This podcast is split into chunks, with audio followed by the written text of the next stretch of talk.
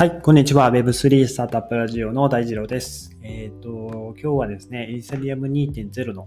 アップデートでですね、マイニングをするマイナーの、えー、方たちの、まあ、失業は避けられないよっていう、まあ、テーマでですね、話していこうと思います。えっ、ー、と、まあ、来たる、えっと、イーサリアム2.0のマージが、まあ、9月の15日頃行われるということで、まあ、今、えっと、イーサリアム、まあ、イーサのマイニングですね。えっと、これがプルーフ・オブ・ワークからプルーフ・オブ・ステークという、えー、方法に、まあ、コンセンサスアルゴリズムが変わることで、プルーフ・オブ・ステークになると、えっとまあ、資産の分散性を保ったまま、電力をあまり使わずに環境に優しい、えー、かつ非中音集権的なネットワークを構築しようとしていると。で、まあ、この意向があることで、まあ、もともとね、えー、仮想通貨の時価総額ランキングで、ね不動の2位を、えー、取ってきた、えー、イーサリアムであれば、あの、マージ後にはおそらくあの価格は上がっていくんじゃないかっていうところで、まあ、あの今週ですね、まあ、今週もしくは、ま、15日頃っていうことなので、まあ、5日前とか、まあ、それぐらいから、えっと、買いが、あ大きな買いが入る可能性もありますよね。はい。まあ、イーサリアムがこう、ね、まだ安い状態で買って、高くなって売り切るみたいな、まあ、そういう動きをする投資家も出てくるんじゃないかなと思います。で今日は、えっと、このアップデートになる、アップデートすることで、 Proof of Work だとマイナー、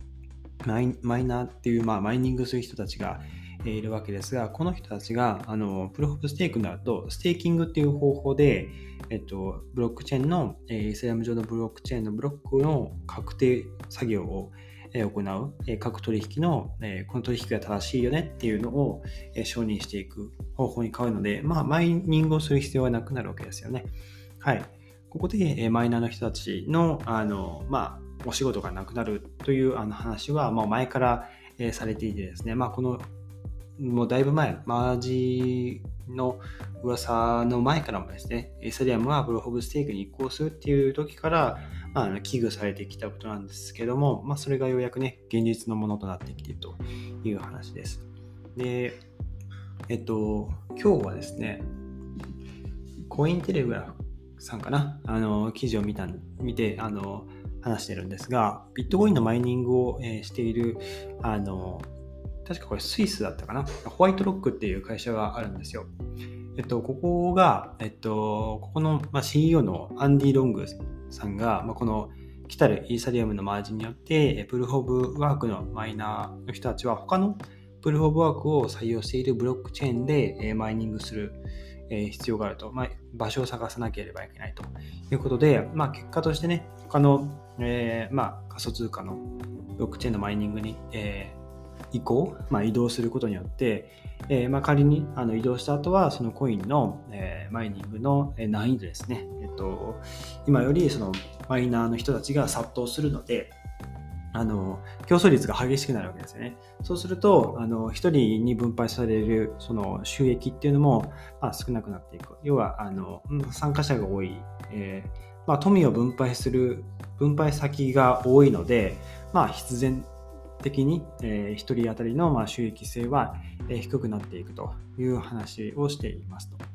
で、マイニングはですね、マイニングをする機械を使うんですが、主に CPU と GPU っていう、まあ、あのよくパソコンに搭載しているあのな機械ですね、えーと。これを使っているんですが、CPU マイニングと GPU マイニングっていう、まあ、2種類マイニングの種類があります。で、えっと、CPU マイニングの方は、あんまり高い、えー、まあ、機材というか、あの機械あの使わなくても、まあ、パソコンさえあればマイニングができるっていうあの方法です。まあ、これ GPU マイニングに比べると、あのまあ、効率は悪い、その計算能力はそこまで高くない、まあ、パワーがそこまでない。ので、えー、CPU はあの、まあ、そのパワーが高くないから、えーまあ、家庭用のパソコンでも搭載されているということで、まあ、気軽にあのマイニングを始めることができると。であとはまあ CPU マイニングだと GPU が、えー、苦手なアルゴリズムを採用しているコイン、えー、ですであればあのまあ、素人でもですね、簡単にマイニングすることができるということで、あの、まあ、仮想通貨のその初心者があの安くマイニング始めたい場合は、まあ、CPU マイニングがおすすめなんですが、一方 GPU マイニングの方は、あのもう膨大なあの計算を処理をね、短時間で行うことができるあのマイニングの方法です。で、GPU マイニングだと、仮想通貨の種類によって、まあ、向き不向きがある、まあ、GPU が、まあ、種類があると。大体 NVIDIA か AMD があの作っている GPU を、えー、使うんですが、この自分がそのマイニングしたいあの通貨に、えー、合わせて GPU を選ぶ必要があると。で、まあ、これ、大体ね、GPU が高いので、5万から7万とか、あのもっとあの下手するとそれ以上、えー、かかる場合は多いので、あのまあ、イーサリアムとかもですね、GPU のあのマイニングをすることが多いという現状になってますね。で、まあ、このイーサリアムがまあアップデートされることによって、まあ、ほとんどが GPU マイナーですので、その他のチェーンに、えー、使うってなると、まあ、そのチェーン、ブロックチェーンはですね、あのマイニングの難易度が高くなって、リターンが少なくなり、えー、マイナーの人たちの報酬は、えー、まあ、1人当たりはですね、少なくなっていくっていう話になりますね。はい。で、ここでですね、あの、まあ、そういう状態を受けて、あのまあ、中古のそのパソコン市場でも、あの中古の GPU とか、えー、いわゆるグラフィックボードとかがあのマイニングの需要が減っていくので、ここ数ヶ月ですね、あのまあ、値下がりしていると、あの最大50%ぐらい値下がりしているみたいで、あのゲーマーの方たちがですね、その自分の PC にあの高スペックな GPU とかをあの、まあ、積んでですね、あの快適にこうゲームをしたりとか、あとはまあ動画編集、重い処理をしたりとかするのに、あの高性能な GPU が必要なんですが、ここがね、なかなかそのマイニング需要が上がってきているときはあの、もうほとんど手に入らないっていう状態があったんですが、ここ最近は、まあ、そういうイーサイアム2.0があるので、マイニングする必要がないので、もう今のうちにね、あのマイニングの GPU を売り払ってしまおうという動きがあって、えー、中古の価格も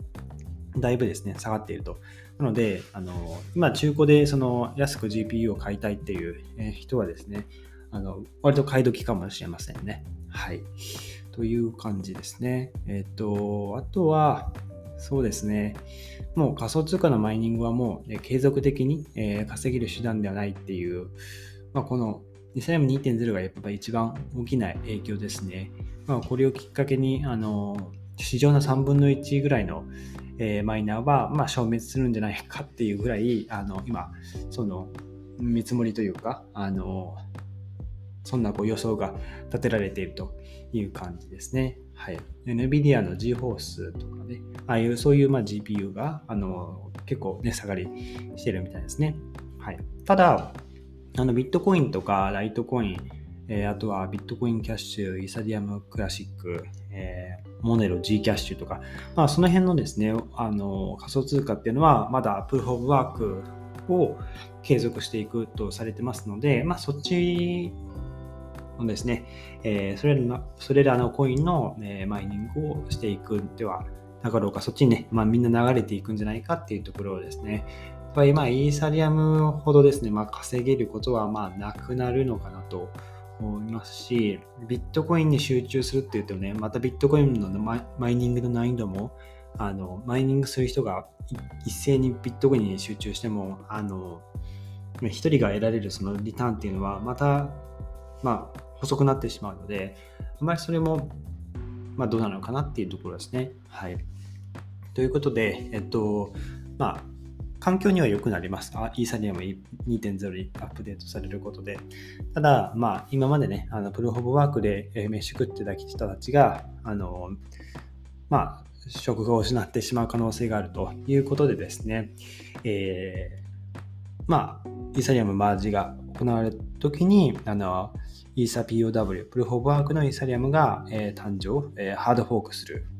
えー、かもしれないっていうところですね。あのまだ確定かどうかは全然まだわからないです。あの実際にその時になってみないとこればっかりはわからないので、はい。あの、まあ、どうなるかっていうのをね、あの皆さんでこう、見守っていきましょう。ということで、えー今日のエピソードは以上ですね。はい。今日のエピソード役に立ったらいいなと思ったら、ぜひフォローをよろしくお願いします。それでは皆さん、素敵な一日をお過ごしください。また明日お会いしましょう。